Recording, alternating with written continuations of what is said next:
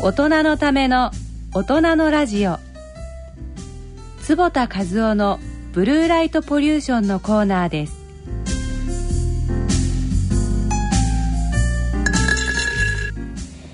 それではこれよりパネルディスカッションを行います。司会進行は日経 BP 社ビズライフ局プロデューサーの西澤邦弘様にお願いいたします、えー、今ご紹介いただきましたように私は日経 BP という会社の、えー、西澤と申します。えーまあ、今あの半藤先生および、えー、坪田先生から、えーまあ、今のこうブルーライト問題の実情とですね、えーまあ、問題点というのをご指摘いただきました、えー、古川俊治先生にですね、えー、おお入りいただいて、えー、3人の先生方のご意見を聞いてまいりたいと思います。あの古川先生はですねあの慶應義塾大学の誇る超人と言っていいかと思うんですけども、えー、ちょっと簡単にあのプロフィールをご紹介させていただきます、えー、先生はあの医師でいらして医学博士でいらして、えー、弁護士でいらして慶應義塾大学の、えー、教授でいらして参議院議員でいらっしゃるという、えー、2001年にはですね遺伝子技術を用いたがん治療もしあと、えー、脳神経損傷の再生治療の実用化を目指す大学発ベンチャーえー、GBS 研究所を設立されて、えー、慶應義塾大学病院においてはですね、えー、内視鏡下手術支援装置、外科手術ロボットですね、これを用いての先端医療手術遠隔手術指導などの分野のご指導をされていらっしゃいます。またあの2007年にですね、えー、21回、えー、参議院議員通常選挙にですね、えー、自民党公認で、えー、埼玉選挙区から出馬し当選され、えーまあ、あのまさにこうこう弁護士さんとしての知識、えーまあ、ドクターとしての知識それを駆使されてですね、えー、日本の政治を変えるという、えーまあ、そういうようなお仕事もされていらっしゃいます。古川先生よろしくお願いいたします。で、えーまあ、先ほどお二人の先生方のお話にあったようにここ数年でブルーライトに対するですね認知は急速に広まってきているんではないかと思います。ある調査によるとですねもう7割が、えーまあ、知っているよというふうにあの回答しているということなんですけれども、えー、またおそらくですね先ほどのハント先生のお話の中にも坪田先生のお話にも出てきたブルーライトをカットする眼鏡えー、 JINS PC というやつですね。あの、えー、これが、えー、去年確かあれですよねあの100万本超えるぐらい売れているということはおそらくその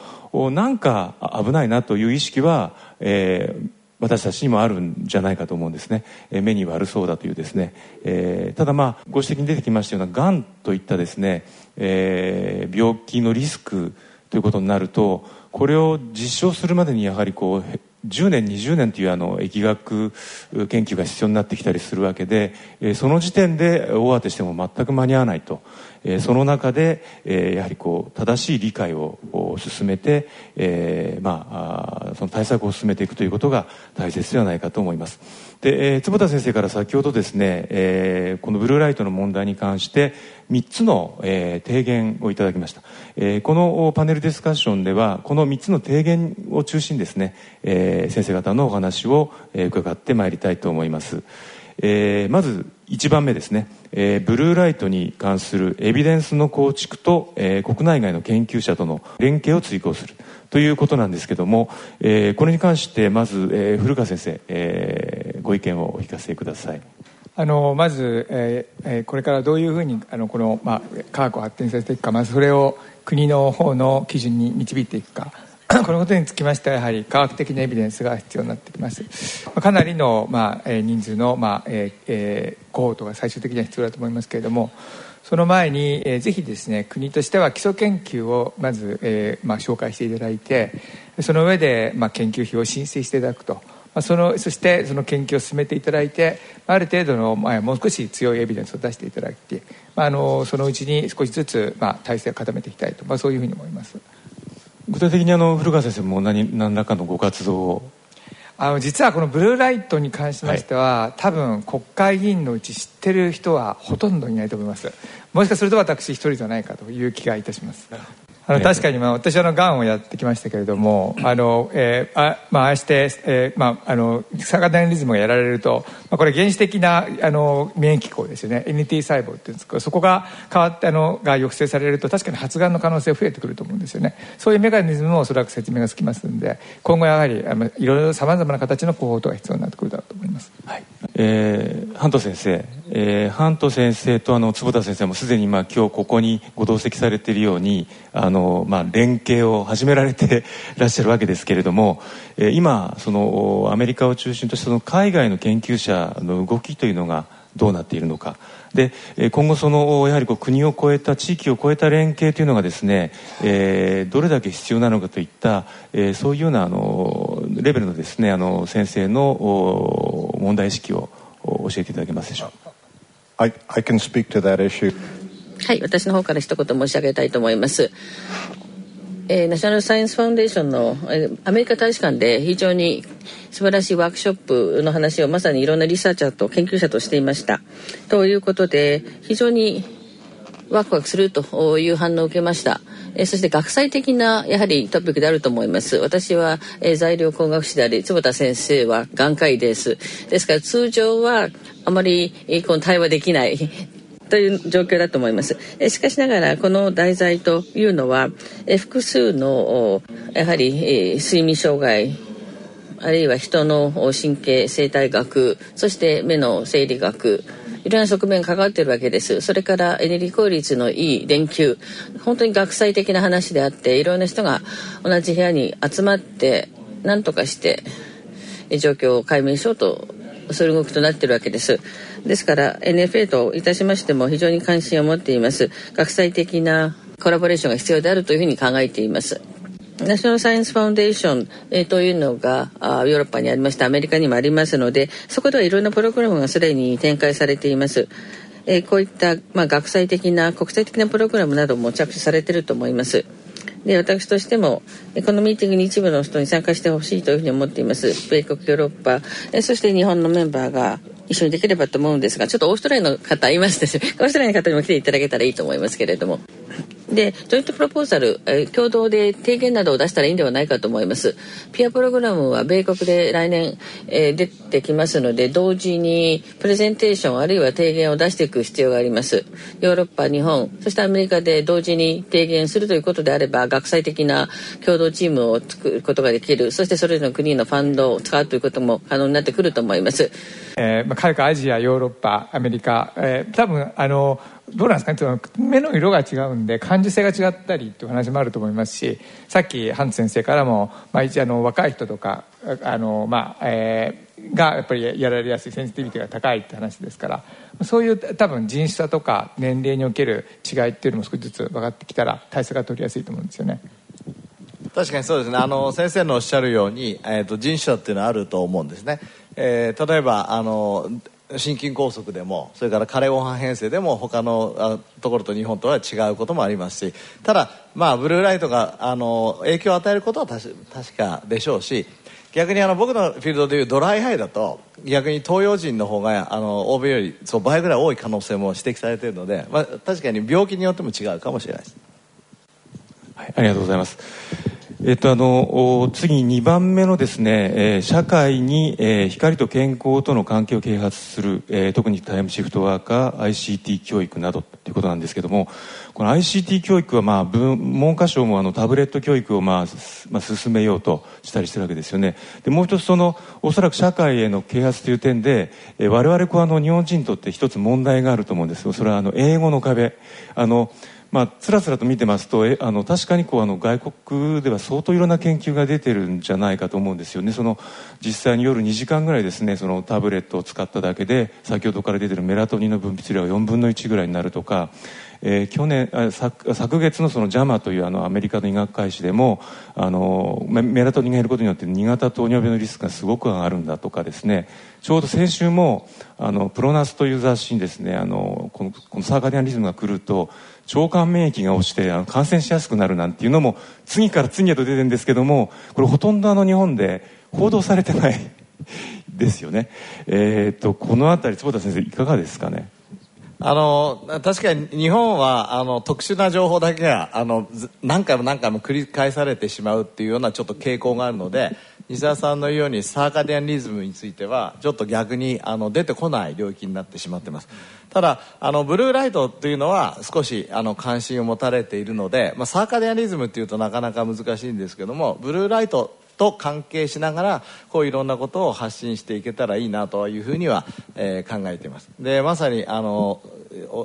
西田さんのおっしゃるように今プロナスとかネイチャーとかねもうみんなサーカディアニズムがいかにこう影響を与えるかっていうことを、まあ、言ってる論文がいっぱい出てきているのでこれは非常に重要だと思いますね。はい、ありがとうございます。えー、半藤先生あのアメリカではどうでしょうか？その今こうブルーライト問題の啓発とかですね、えーまあ、例えば報道ですとかそういうものというのはこうどんな形で行われているんでしょうか、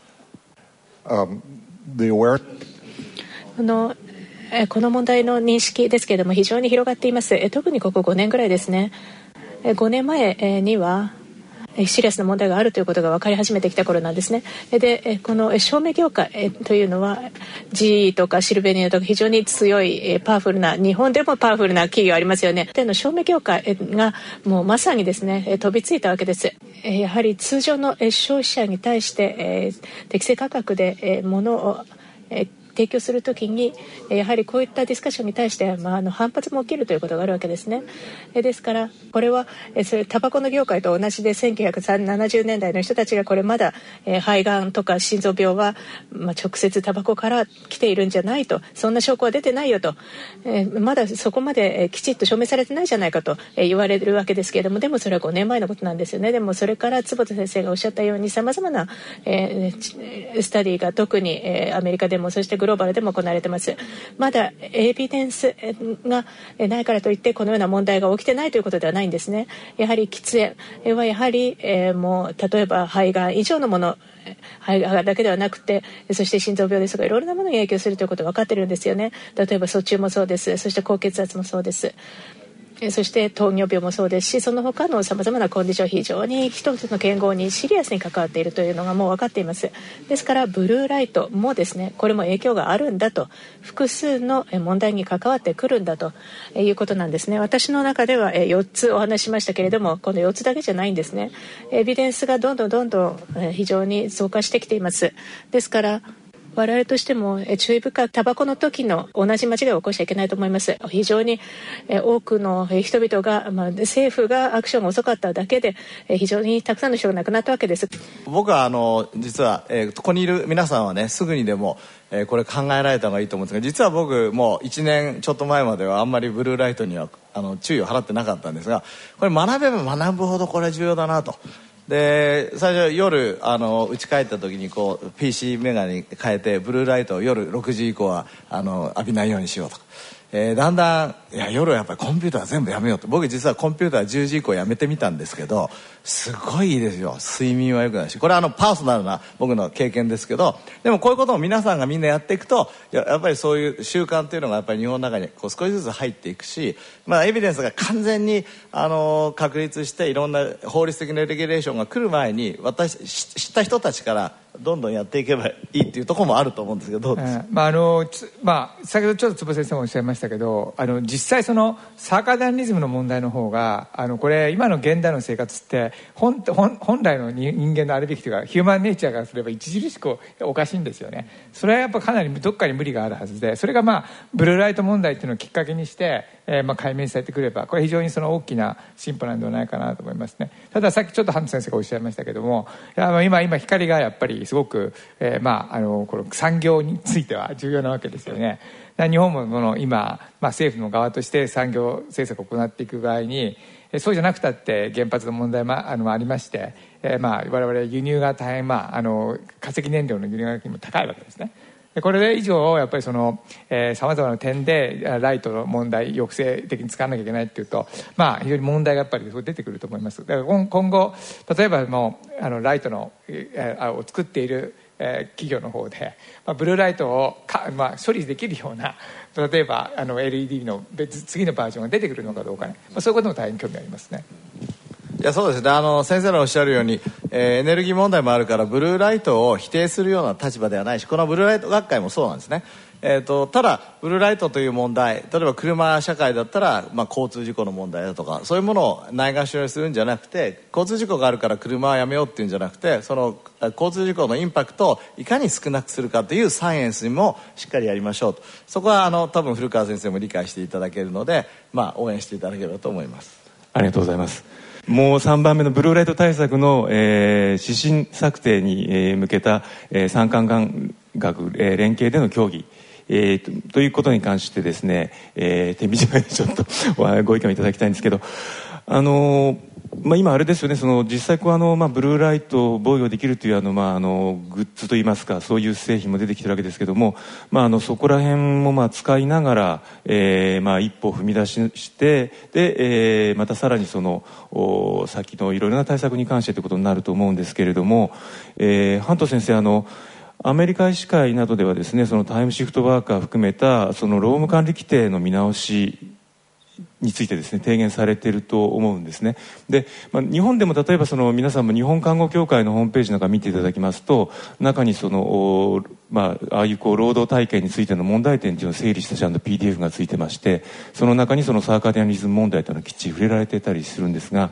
えーまあ、そのあたりそのどういう形で、えーまあ産官学連携しながらですね、えーまあ、対策を練っていったらいいのか、えー、ちょっとまああの簡単に今のアメリカの状況をお教えください。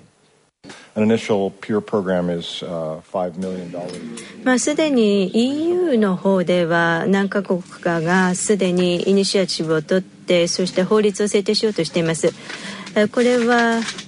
実際にえ健康の害があ交代勤務の人たちに起こっているということです。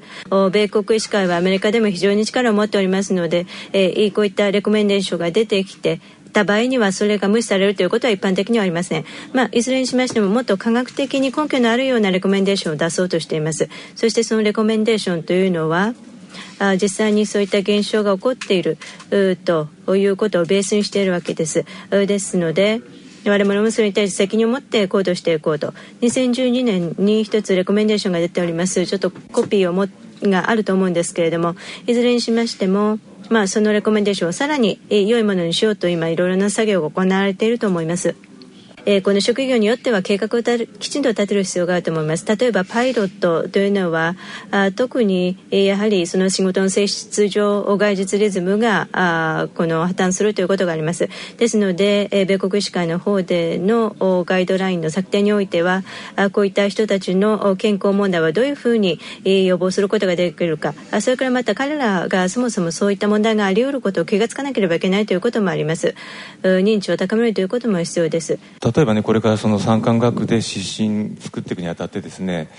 例えばその、まあ、どこが温度を取るのかあれですけど、まあ、坪田先生なのかもしれないですけどもまず基本的なエビデンスをご紹介いただいて、はい、多分こういう学会から提言を出していただくことになると思うんですね。まああのえー、国会の中ではそういうまあ議員連盟っていうのを作りまして有志のまず勉強会を用いて、まあ、そこで省庁を呼んできてそこにまあ議論を巻き込んでいくこれはあの簡単にできることですから、まああのまあ、ぜひ坪先生、えー、いろんなことで来ていただいてますけど またちょっとごびをいただいてあの講演でとても安いんですけどね。